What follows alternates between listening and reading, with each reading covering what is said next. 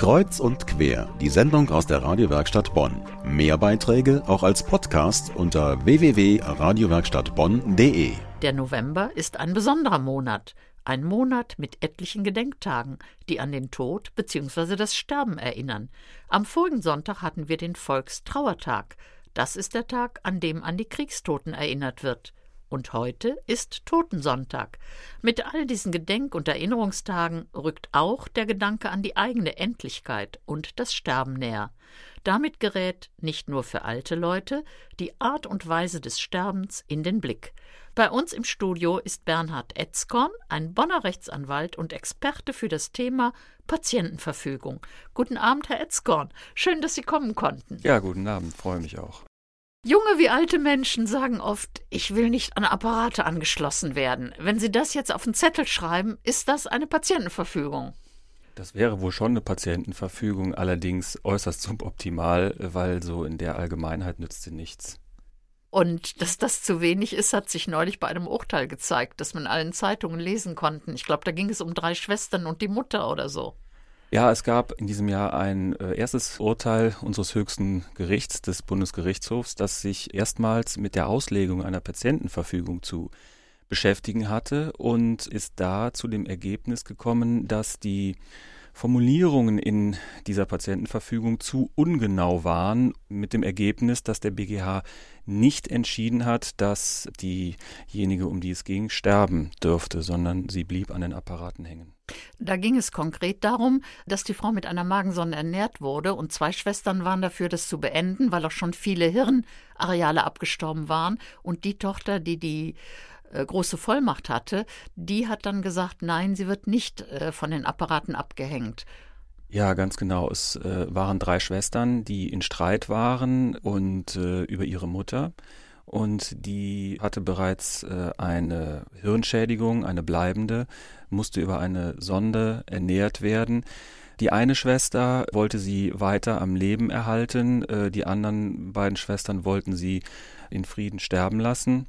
Aber da die äh, Schwester ähm, die Vorsorgevollmacht hatte und sie weiterleben lassen wollte, hat die sich letzten Endes durchgesetzt, weil eben die äh, Patientenverfügung, die die Betroffene selbst verfasst hat, zu ungenau war. Sie hatte beispielsweise unter anderem vor ihrem Tod eingewilligt, dass sie künstlich ernährt wurde und darüber wollte sich der Bundesgerichtshof nicht einfach hinwegsetzen.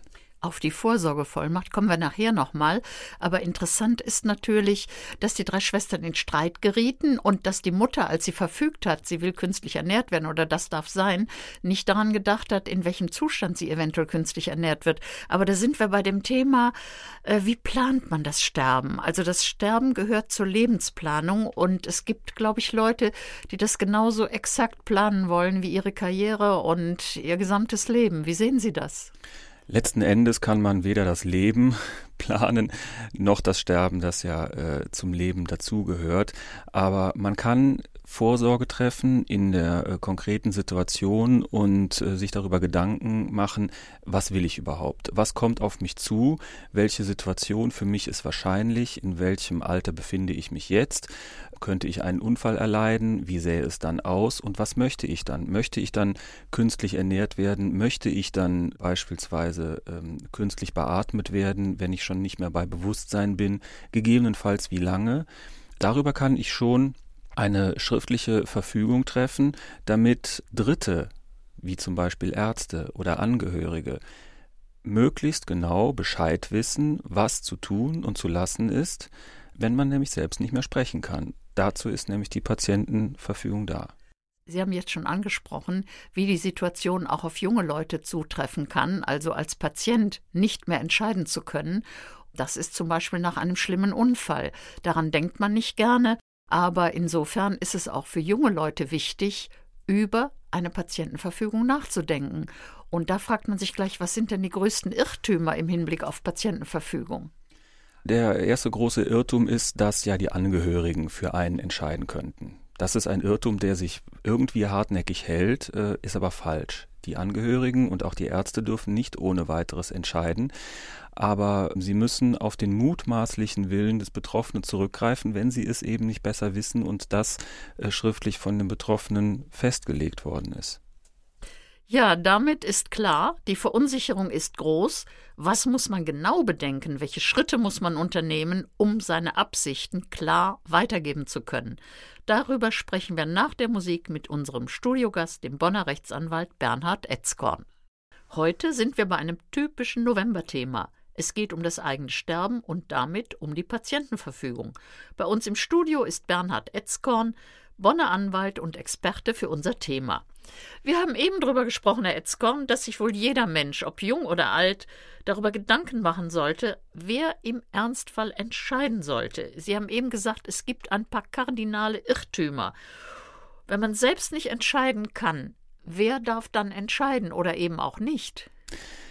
Diejenigen, die ich in meiner äh, Patientenverfügung gegebenenfalls in Grenzfällen dazu berufen habe.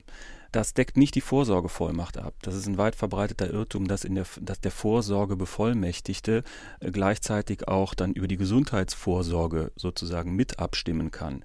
Patientenverfügung und Vorsorgevollmacht muss man da auseinanderhalten. Die Patientenverfügung ist dazu da, dass man in einem Falle eines Falles lebenserhaltende Maßnahmen unterlässt, damit der Sterbeprozess nicht künstlich verlängert werden muss. Und die Vorsorgevollmacht ist dazu da, dass jemand auch alles Geschäftliche abwickelt.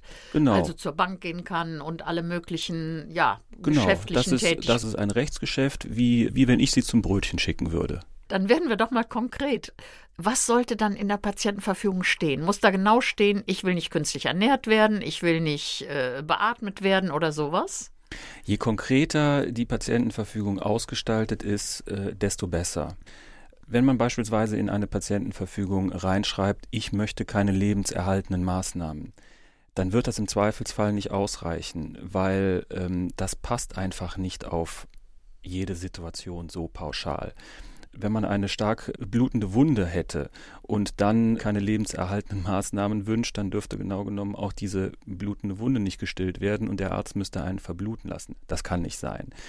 Deswegen sollte man genau sagen, wann und in welcher Situation, unter welchen Bedingungen möchte ich das eine oder das andere nicht.